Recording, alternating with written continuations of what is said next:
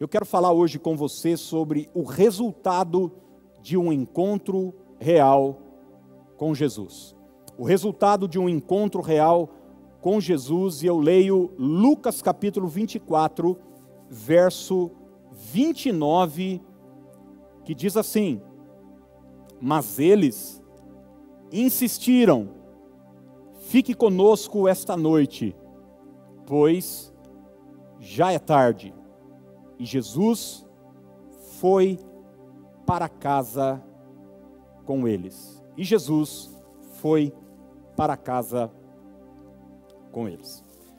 Gente, tem um, um pastor que eu gosto muito, é, de fora do, do país, e admiro muito o ministério dele, prega de uma forma muito dinâmica, abençoada, tem um ministério muito próspero, uma igreja grande, avivada, tremenda. E eu vira e mexe assisto um vídeo ou outro dele, enfim, para é, aprender, para ver tudo aquilo. E, e há um tempo atrás, um grande amigo meu teve a oportunidade de conhecer esse homem pessoalmente.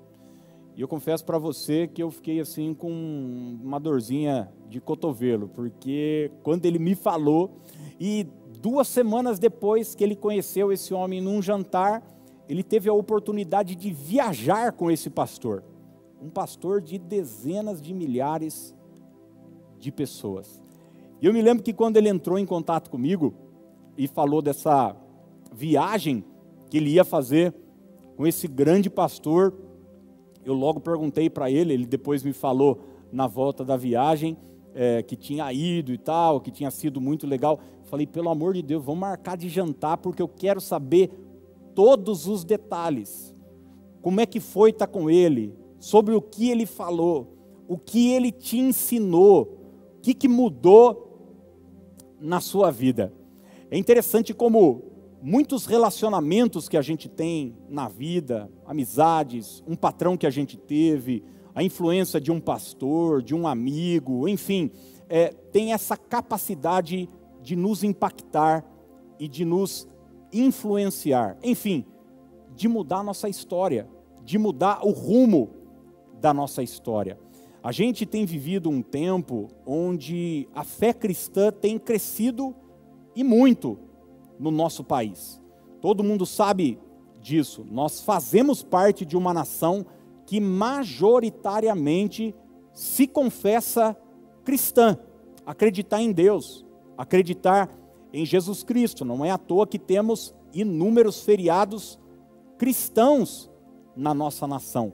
Mas infelizmente isso não reflete numa fé genuína, numa fé verdadeira. Quando uma pessoa se diz cristã, nem sempre o que ela diz é refletido na sua prática diária.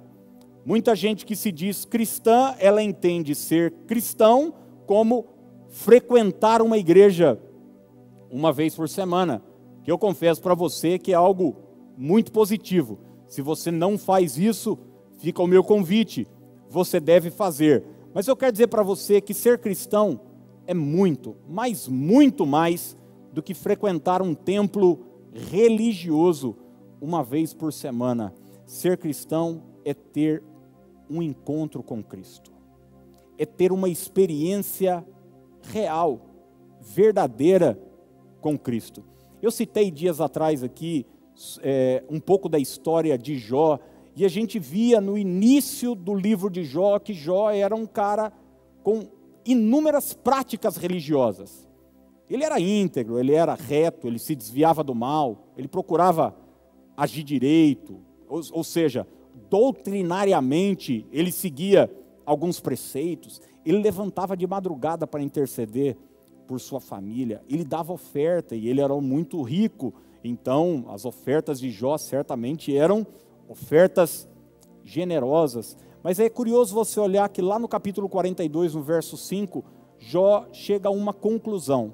Ele diz o seguinte: Antes eu te conhecia, eu conhecia Deus, ele está falando com Deus, só de ouvir mas agora os meus olhos te veem. Ou seja, Jó chegou à conclusão que lá no início, mesmo fazendo tanta coisa legal, tanta coisa positiva, ele ainda não teve, ele ainda não tinha experimentado, ele ainda não tinha vivido aquilo que nós chamamos de um encontro com Deus, uma experiência pessoal com Deus. O que ele sabia sobre Deus era de informações que ele tinha recebido. Sabe, gente, um encontro com Jesus, ele provoca algumas mudanças radicais na nossa vida. É, quem se encontra com Jesus jamais é o mesmo. Você vai ver por todos os evangelhos, Mateus, Marcos, Lucas e João, todas as pessoas que se encontraram com Jesus tiveram as suas vidas mudadas. E eu disse que essa mensagem surge da leitura de Atos, porque eu separei dois textos de Atos, é, na verdade, um do Evangelho e outro de Atos, se referindo a Pedro, um homem que andou com Jesus, um homem que teve um encontro com Jesus lá em Lucas 5, na beira do mar de Tiberíades, e que agora está vendo na sua vida os reflexos desse encontro, as marcas desse encontro, o que isso gerou, o que isso produziu em Pedro. Pedro já era religioso, todo mundo que nascia em Israel, já desde o oitavo dia ia para o templo, já oferecia suas ofertas, já fazia os seus jejuns, assim como toda a nação. Mas um dia ele tem um encontro pessoal com Jesus. E eu quero falar sobre duas coisas que esse encontro pode e deve gerar na nossa vida. E eu quero que você pegue essa palavra olhando para si, olhando para você e vendo se de fato você teve um encontro com Jesus ou você simplesmente frequenta uma igreja. Se de fato você teve uma experiência com Cristo, ou apenas você é um bom religioso e ao olhar para isso, é, se a, a, a, sua resposta for negativa é, em relação à minha pergunta, eu quero incentivar você a mergulhar mais fundo e a ter uma experiência real com Jesus, porque é a melhor decisão que você pode ter na sua vida. A primeira coisa que um encontro com Jesus muda é o nosso vocabulário. Isso mesmo, um encontro real com Jesus é capaz de mudar o nosso jeito de falar, a nossa fala. É muito comum eu ouvir as pessoas dizerem o seguinte: o meu coração é do Senhor. E às vezes eu me questiono: será que os outros órgãos também são? Ou é só o coração? Porque às vezes as pessoas tendem a pensar o seguinte: não, lá no fundo eu creio em Deus, mas essa crença afeta outras áreas da sua vida, e uma dessas áreas que precisa afetar é a sua fala, é o seu jeito de falar, é o seu vocabulário. Quem anda com Jesus fala diferente. Ô, gente, você já teve amizade com alguém e de repente você começa a andar muito com essa pessoa, você tem a impressão e acaba constatando que você está falando como a pessoa, usando as mesmas expressões, as mesmas gírias, falando do mesmo jeito, tendo até os mesmos cacuetes, né? Ao falar, numa amizade íntima. Isso é muito comum em família. Às vezes tem códigos que uma pessoa de fora não entende, mas que a família entende. Por quê? Porque a convivência gera isso afeta o nosso jeito de falar, a nossa forma de falar. E é assim com Jesus também. Quando a gente anda com Cristo, a gente passa a falar diferente. As nossas palavras são outras, o nosso vocabulário é outro. Antes você falava sobre desesperança, agora você fala de fé. Antes você falava de tristeza, agora você fala de alegria. Antes o seu linguajar era torpe e agora você fala palavras que edificam, que constroem. Aliás, você vai ver Paulo, por muitas vezes, corrigir na igreja o linguajar dos irmãos. Às vezes a gente acha que Jesus veio só para nos salvar e levar para o céu. Isso também, e é muito, e é uma bênção, mas Ele quer mudar o nosso caráter também. Ele quer nos tornar parecidos com Ele. Então, quando a gente anda com Jesus, a gente precisa entender que a gente vai passar a falar como Jesus fala. Paulo vai escrever para uma das igrejas dizendo: Olha, não saia da vossa boca nenhuma palavra torpe, porque isso não convém aos santos. A gente salva. Quem anda com Deus não fala certo tipo de coisas. Eu confesso para você que de um tempo para cá eu ah, tem, tem, um, eu não sei se você sabia disso, mas no, tanto no seu Facebook quanto no seu Instagram, você pode silenciar algumas pessoas. Sabia disso? Não. Você não desfaz a amizade, não. Você silencia, você não vê mais nada que a pessoa coloca. E eu confesso que, pode confessar esse pecado aqui? Não sei se é pecado, não. Eu silenciei alguns irmãos na fé. Pelo menos dito irmãos. Sabe por quê, gente? Porque eu não aguentava mais a quantidade de palavrão, de baixaria, que não convém, de xingamento a pessoas, a político, a, a nação. Não importa se você gosta, deixa de gostar de alguém. Você não tem autorização como cristão a baixar o nível. A baixar o nível. Não fica bem na boca de um filho de Deus algumas palavras. Algumas palavras. Jesus precisa afetar o seu vocabulário. E é interessante que tem um texto do Evangelho onde é o texto onde Pedro vai negar Jesus. Curiosamente, é o texto onde Pedro vai negar Jesus mas uma das pessoas percebe que Pedro andava com Jesus justamente pelo seu jeito de falar, pela sua forma de falar. Olha o que Mateus 26, 71 em diante nos diz. E saindo para o alpendre, foi ele visto por outra criada, a qual disse aos que ali estavam: Este também estava com Jesus o Nazareno. Ou seja, ele andava com Jesus, ele teve um encontro com Jesus. É sobre isso que nós estamos falando. E ele negou outra vez com juramento: Não conheço tal homem. Logo depois, aproximando-se os que ali estavam, disseram a Pedro: Verdadeiramente és também um deles. Guarde essa última expressão porque o teu modo de falar o denuncia. O teu modo de falar o denuncia. Você certamente já ouviu a expressão que o peixe morre pela boca, né? O peixe morre pela boca. E foi exatamente isso que aconteceu com Pedro.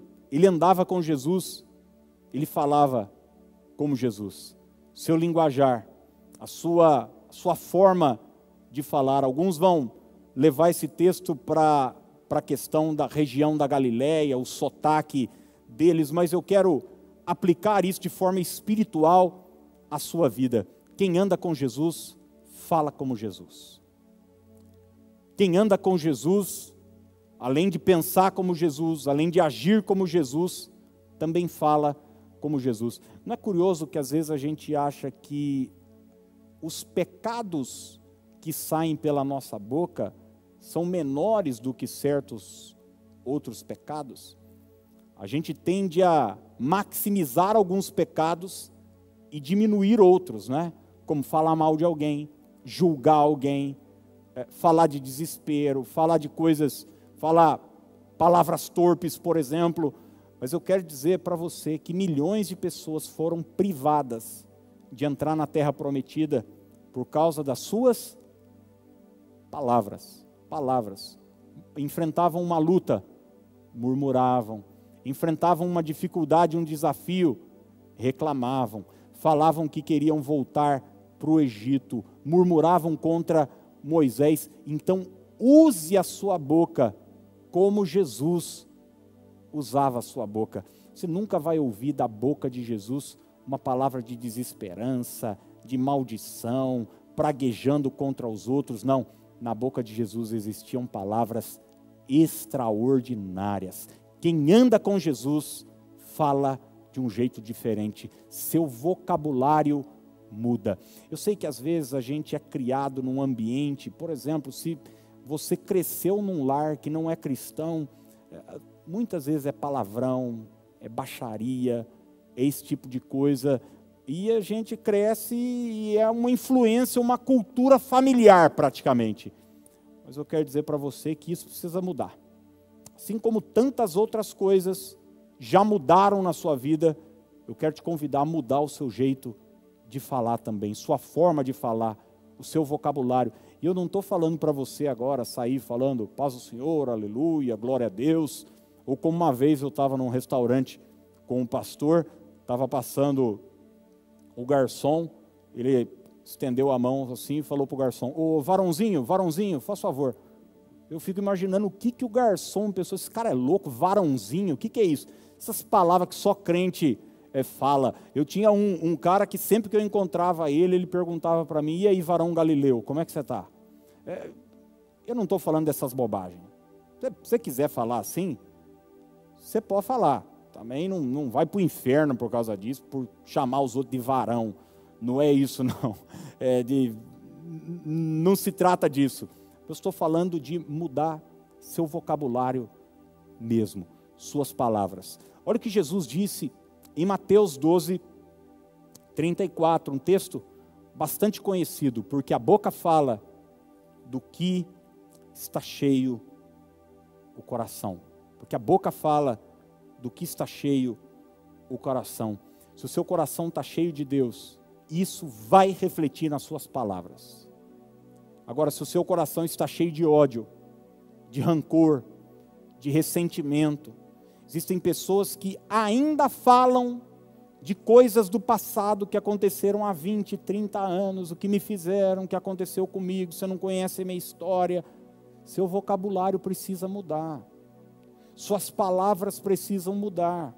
Então, isso é sinal que o seu coração não foi afetado por Jesus. Dê espaço para Jesus entrar no seu coração e, consequentemente, suas palavras vão ser afetadas por essa, por essa transformação que ocorreu no seu cerne, no íntimo do seu ser. Paulo aos Efésios, capítulo 4, verso 29, ele diz assim: evitem o linguajar sujo e insultante, que todas as suas palavras. Você notou alguma alguma expressão importante aqui? Que todas as suas palavras sejam boas e úteis, a fim de dar ânimo aqueles que as ouvirem. Oh, gente, eu conheço tantos colegas, tantos amigos, tantos irmãos na fé. E eu falo com propriedade mesmo, não é coisa da minha cabeça, não. De gente que eu conheço intimamente. E é gente boa. Gente de caráter, gente de valor. Gente incapaz de fazer mal a um mosquito mas não prosperam, a vida não anda. Sabe por quê? Seu vocabulário não muda. Sempre estão reclamando, sempre estão murmurando, sempre estão falando de coisas do passado, sempre, sempre, sempre. Só fala de dor, só fala, só fala, só fala. Eu me lembro, minha, minha, minha mãe sempre me conta, meu avô também, tinha alguém da, da nossa família que ele gostava muito de reclamar. E às vezes a gente encontrava ele, já tinha uma certa idade. E aí, tio, como é que você está? Ele falou: Ô filho, estou com uma dor aqui nas costas, ou estou com uma dor aqui nas pernas. Ou ele sempre achava Ele sempre achava uma dor e a gente gostava muito dele, achava muito engraçado e tal. E eu me lembro que uma vez alguém encontrou com ele, acho que foi meu avô ou um dos meus tios, e perguntou: tio, como é que o senhor está e tal. Ele falou: não, filho, está tudo bem, mas ah, você sabe, né? E já começou a reclamar do mesmo jeito. Quer dizer, e às vezes a gente torna essas palavras negativas um vício, um hábito horrível. Mude as suas palavras Mude o seu vocabulário, em nome de Jesus. E a segunda coisa que eu quero deixar para a gente orar e participar da ceia é que o encontro com Jesus nos enche de coragem. Andar com Jesus tem essa peculiaridade. A nossa coragem, a nossa condição interna de tomada de decisão também é afetada. Jesus não só muda o nosso vocabulário, mas também ele nos dá coragem. E assim, quando você anda com pessoas que falam de uma certa forma, você passa a falar também de uma certa forma. Quando você anda com gente corajosa, o que, que isso vai refletir na sua vida? Daqui a pouco você vai estar é, agindo de forma corajosa também. Agora, Caso você comece a andar com pessoas medrosas, apáticas, ansiosas, logo logo você vai estar agindo do mesmo do mesmo jeito. Você sabe, gente, que as más companhias corrompem os bons costumes. E às vezes a gente acha que más companhias são só companhias assim, ah, andar com alguém envolvido em crime, também.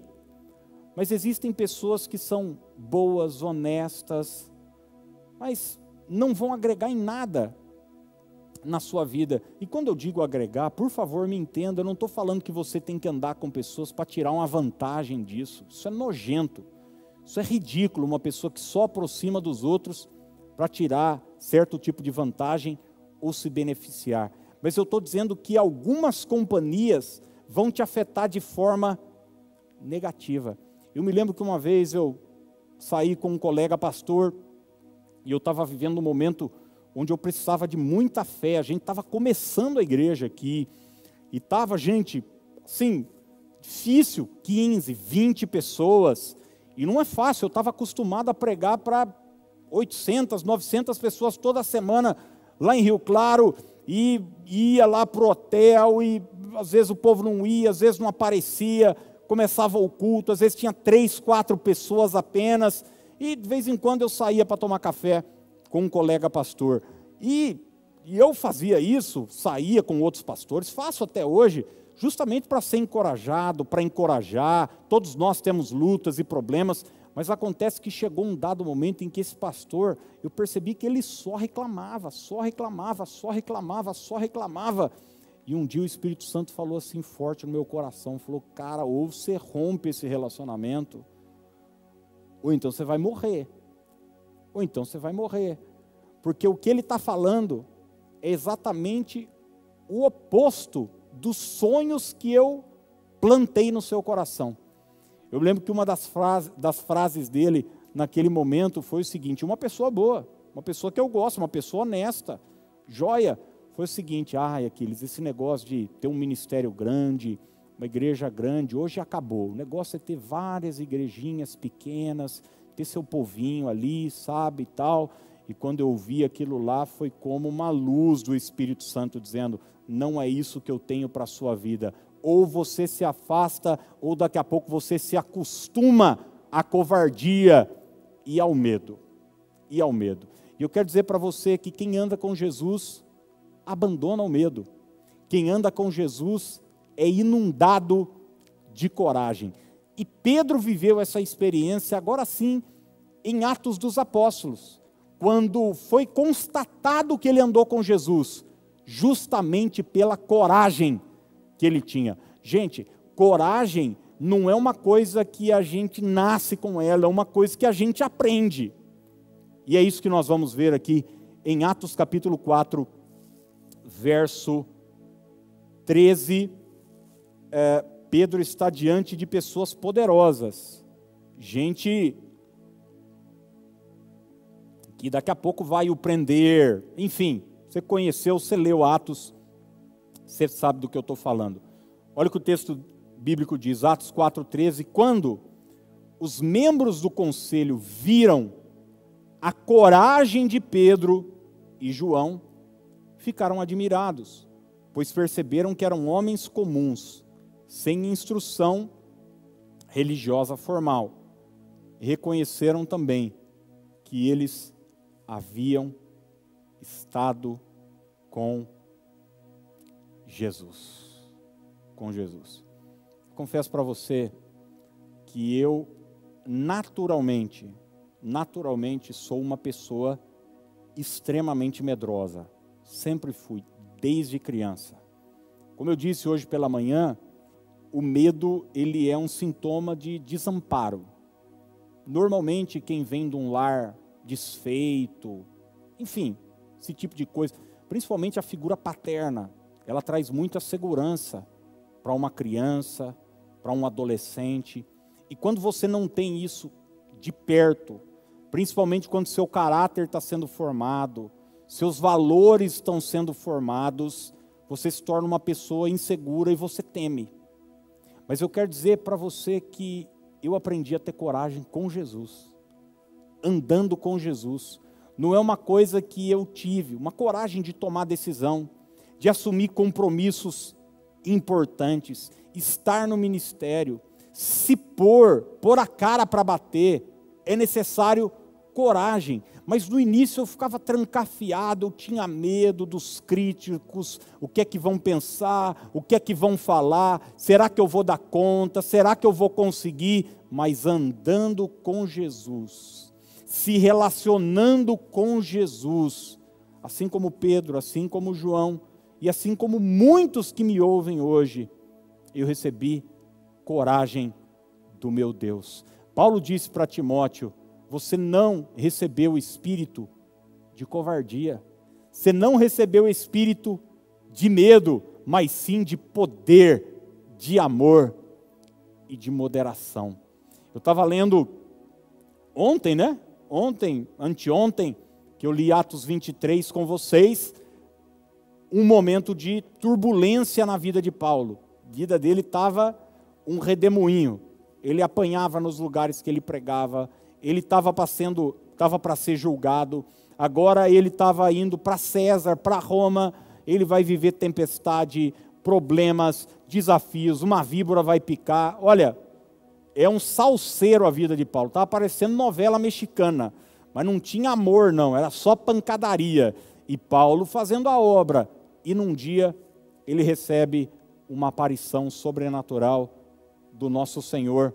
E eu estou citando o texto de Atos 23, 11, onde o relato de Lucas diz assim: Na noite seguinte, o Senhor, pondo-se ao lado dele, disse: Coragem coragem, pois o modo por que deste testemunho a meu respeito em Jerusalém, assim importa que também o faças em